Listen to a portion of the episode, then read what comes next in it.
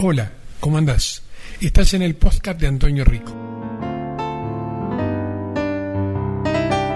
Cuando llegás a San Martín de los Andes, ahí pegadito a, a la Angostura, a Bariloche, lo primero que te llama la atención es, yo te diría, el respeto y la diversidad.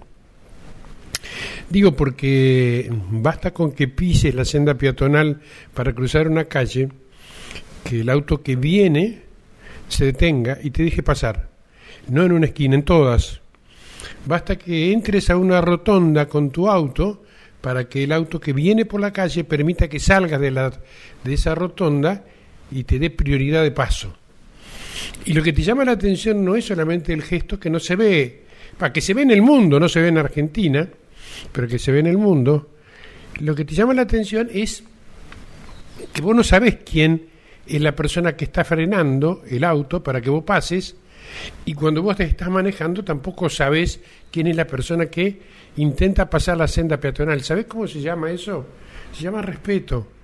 Se llama respetar al otro sin importar absolutamente nada de quién es, este, qué origen tiene, qué idioma habla es el otro, el respeto a una diversidad. Claro, cuando hablamos de San Martín de los Andes tenemos que pensar también que en la plaza principal de San Martín de los Andes flamean tres banderas, la de la República Argentina, la de la provincia y la bandera mapuche. De mapuche, ya te cuento.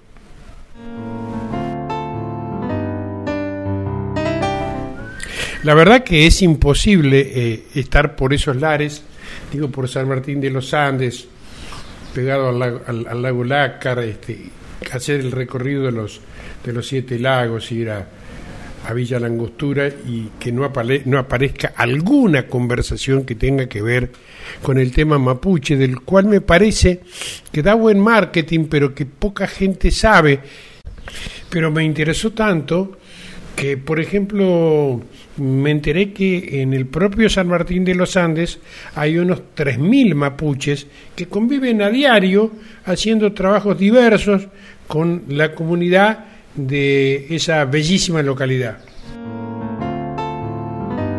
Y me interesó tanto que le pedí a Pepe y a Mari, que son amigos de muchos años y residentes en, esa, en esos lares, que me llevaran a conocer lugares donde habitaban mapuches. Mapuche sin ese, porque no tiene plural. Mapuche. Eh, fuimos a un camping administrado por Mapuche eh, y fuimos a distintos lugares donde crían cabras y crían ovejas también y, viven los mapuches. Pero es imposible hablar de lo... A ver, no es imposible. Lo que me ocurrió, lo que me ocurrió fue que mi cabeza sola jugaba en una suerte de asociación con una historia parecida que si cambiamos, hacemos un juego y cambiamos las palabras, este, lo vamos a entender. Digo, porque la ocupación británica en las Islas Malvinas fue una operación militar del Reino Unido, de Gran Bretaña e Irlanda el 3 de enero de 1833, donde tomó control de esas islas. Se lo repito, 1833 Reino Unido e Irlanda tomaron control de las islas. A pesar de que tenían una buena relación de paz con la Confederación Argentina, el Reino Unido empleó dos buques de guerra para desalojar a la guarnición argentina de Puerto Soledad. El 26 de agosto de 1833, los gauchos y criollos al mando de Antonio Rivero, o el gaucho Rivero, tomaron este, por asalto las casas de Puerto Soledad y las embarcaciones inglesas. Combatieron y eliminaron a los que servían a las órdenes inglesas. Antonio Rivero y sus gauchos mantuvieron la presencia argentina en las Islas Malvinas e izaron el pabellón nacional hasta el 7 de enero de 1834. Vamos con las dos fechas, 26 de agosto del 33 fueron cuando este, las fuerzas británicas ocuparon y enero de el 1834. Estamos hablando cuatro o cinco meses después. Al final, los soldados y la familia se marcharon dos días después, dejando atrás la población civil de la colonia. Unas 20 personas. De entonces, las islas han estado bajo dominio británico, excepto durante el periodo, el breve periodo de la Guerra de las Malvinas de 1983. ¿Y por qué traigo a colación esto que dice que tiene que ver Malvinas con Mapuche?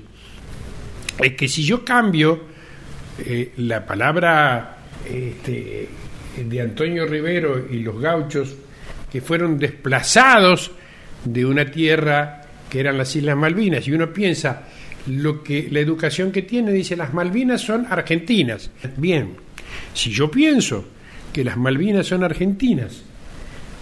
Por razones geográficas, por razones históricas, por todos los motivos que muchísimos países dicen las Malvinas son argentinas, este, pero que en 1833 vienen dos buques y dice, a partir de en este momento somos nosotros y nos quedamos, si te pones un poquito en la piel de un mapuche, no solamente de un mapuche, de muchos indígenas que vivían en esta tierra antes de que existiera el Estado chileno o el Estado argentino. A ver si lo entendemos. El Estado chileno y el Estado argentino se crearon recién en el siglo XIX. Pero antes de 1870 los territorios que habitaban los mapuche no estaban controlados por esos estados, por lo que no eran ni chilenos ni argentinos. Veamos un ejemplo. Durante el gobierno de Salvador Allende en 1970-73, este, parte de los terrenos fueron devueltos a las comunidades en la profundización de la reforma agraria impulsada por el anterior gobierno de Eduardo Montalva. Volviendo, volviendo un poquito al, eh, eh, eh, a la diversidad, ¿no?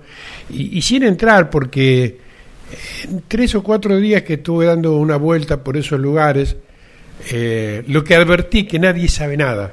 O sea, la palabra mapuche en sí está sobrecargada de un marketing donde no tengo duda que existen algunos más violentos que otros, pero no porque cuatro italianos este, hagan un desmán en algún lugar determinado, uno va a decir los italianos son terroristas.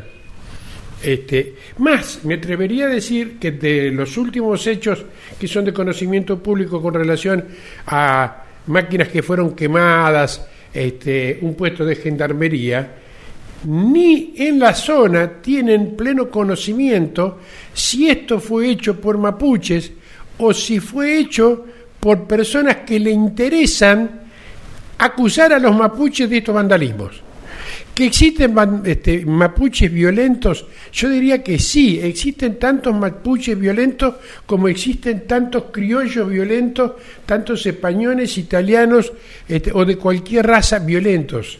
Las cárceles no están llenas de mapuches, están llenas de, de criollos, por así decirlo, para entenderlo, este, que han sido violentos. El motochorro que viene y te chorea no es un mapuche, es un violento hay violento como, como en todos lados, pero me parece que se hay, hay una, un cuento que nos han vendido los grandes medios de comunicación sin entender esto, con lo cual ya cierro, que tiene que ver un poco con el ejemplo que intento dar humildemente con el tema Islas Malvinas. Si yo digo que las Malvinas son argentinas, y lo digo desde el fondo del corazón, sin haber pisado nunca jamás las Islas Malvinas, creo que le asisten a los pueblos originarios un derecho a sentirse que forman parte y son dueños de una tierra donde muchas generaciones de padres, abuelos, bisabuelos, tatarabuelos, chonos y antepasados dijeron, esto nosotros vivíamos acá y esto era nuestro. No es tan difícil sentarse a una mesa, marcar las reglas de juego, distribuir algo de la inmensidad de las tierras que jamás se terminan. Basta subirse a un auto y caminar todos esos, esos lugares para darse cuenta que en Argentina hay tierra para no 40 millones, para 400 millones de habitantes. Y que esto termina siendo la percepción de que hay muchas personas que en esa zona, por lo menos de lo que vi, este, que es bellísima. Recorrer los, el lugar de los siete lagos es bellísimo. Tienen intereses inmobiliarios y que la naturaleza, en alguna medida, conserva toda esa belleza gracias, muchas veces gracias a la lucha de pueblos originarios que no, no permitieron talar, desmontar este, y, y volver desértico toda esa maravilla que existe en ese rinconcito de la Argentina.